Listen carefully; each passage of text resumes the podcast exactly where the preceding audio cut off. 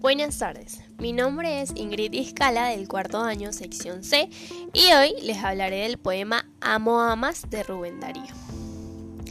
Rubén Darío, poeta nicaragüense, fue uno de los más destacados representantes del modernismo, un movimiento literario hispanoamericano que sentó un precedente en la historia de la lengua española. Darío obedeció al lema del poeta francés Verlaine, que proclamaba la música por delante de todo. Como buen modernista, entendió la poesía como una forma de música, en la que el ritmo tenía profunda importancia.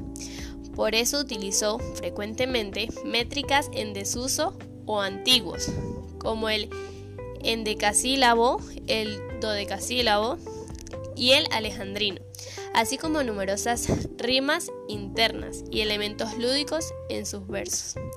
Este poema, incluido en el libro Cantos de Vida y Esperanza, está escrito en versos de arte mayor.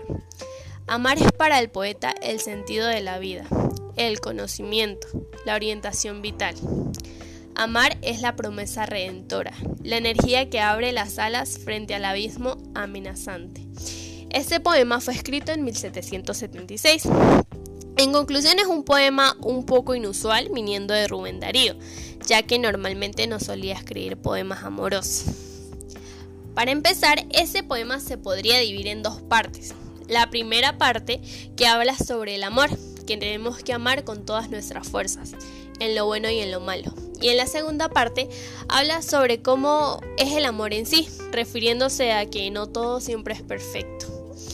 Eh, los sentimientos que se muestran en esta obra es el amor. Allí nos habla del amor, que el amor, el amor en sí, el amor al prójimo y a la naturaleza.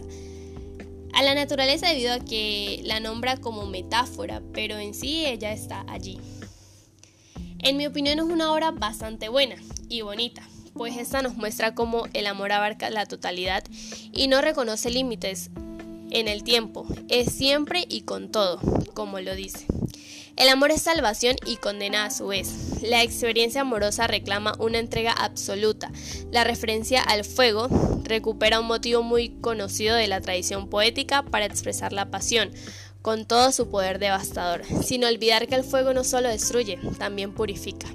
Lo que más me gusta de esta obra es la manera en la que dice que debemos amar y estar allí con la persona a la que entregamos este sentimiento, tanto en los días buenos como en los malos, apoyándose y siempre recordando por qué estamos allí, siempre amando y a la mejor disposición de hacer feliz al otro.